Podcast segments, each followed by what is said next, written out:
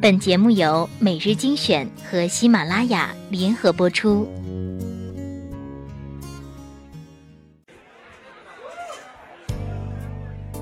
在灯火辉煌的都市，你是否有归心似箭的情绪？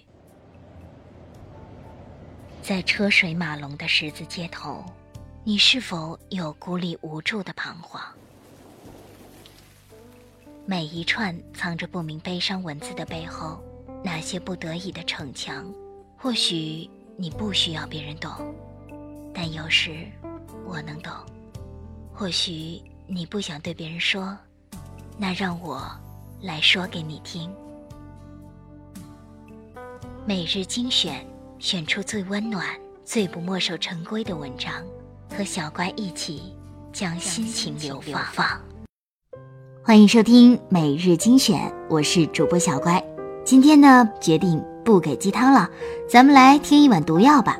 小伙伴说：“每日君，我喜欢上一个女孩子了，不过我觉得那个女孩子并没有真正喜欢我，而是喜欢我比较会赚钱。”每日君问他：“哦，怎么说？”小伙伴回答：“我们是别人介绍认识的。”最开始追那个女孩子的时候，她对我好像没有太多的感觉，直到后面我告诉她我有房有车后，我们的关系才开始逐渐升温了。每日君回答：“那你为什么不一开始就让她知道你有房有车呢？”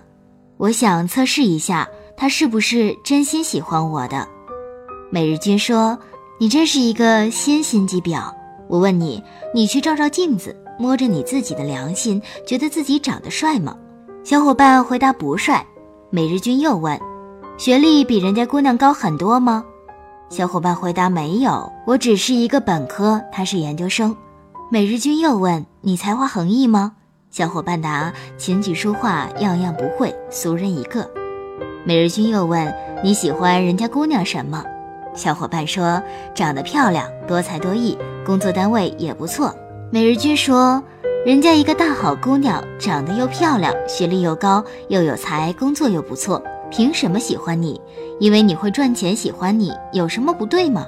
我发现，在男女关系中，对于钱讳莫如深，担心谈钱伤感情，男同胞们尤其如此。好像一个女孩子因为自己会赚钱就喜欢上自己，就是动机不纯洁，就不是好人一样。这种认知绝对是存在偏差的。两个人从陌生人到深入相识，双方总是要有一些彼此吸引对方的特点的，要不就是因为外貌吸引，要不就是因为性格特点相似，要不就是爱好相近，要不就是才华，要不就是因为其他外在条件。总之，人与人不会无缘无故的就好起来。男女双方初次见面，最开始肯定是对对方外貌的考量。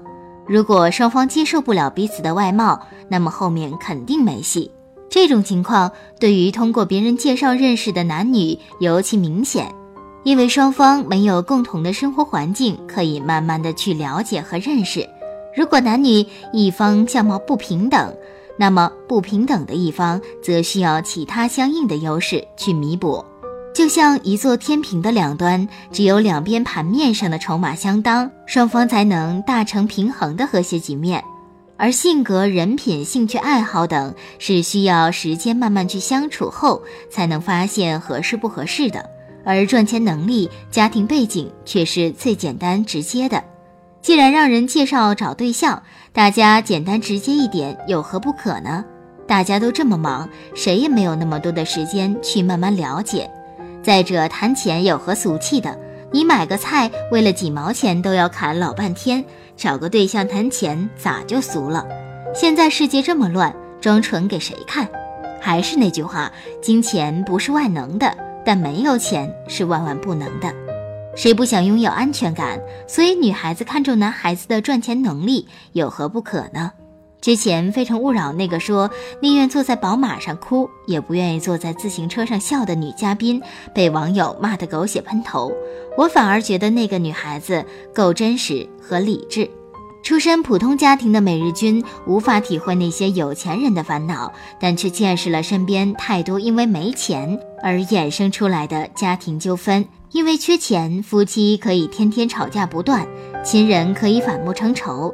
当然，这并不绝对，只是总体上经济宽裕总比贫穷来的更好一些。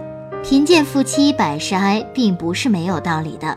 能让女孩子坐在宝马上哭的男人，一定有办法能让女孩子坐在自行车上笑；而只会让女孩子坐在自行车上笑的男人，却不一定能让女孩子在宝马车里笑。等到哪一天，女孩子因为她的朋友全是宝马车和名牌包包，自己只能背个地摊货和踩个自行车的时候，可能再坐上自行车上笑了。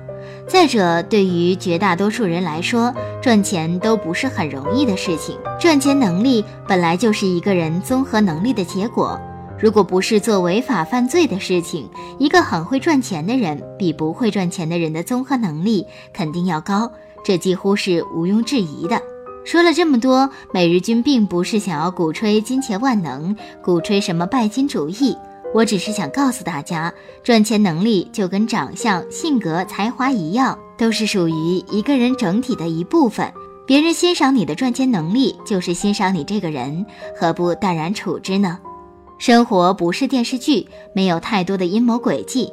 因为你会赚钱，喜欢你，并不代表就是个坏女孩，更不代表在你没有钱的时候就会离开你，这是两码事儿。女孩子是想要和你一起过日子的。不是为了谋财害命的，别紧张，勇敢去爱吧，少年。今天的节目就到这里了。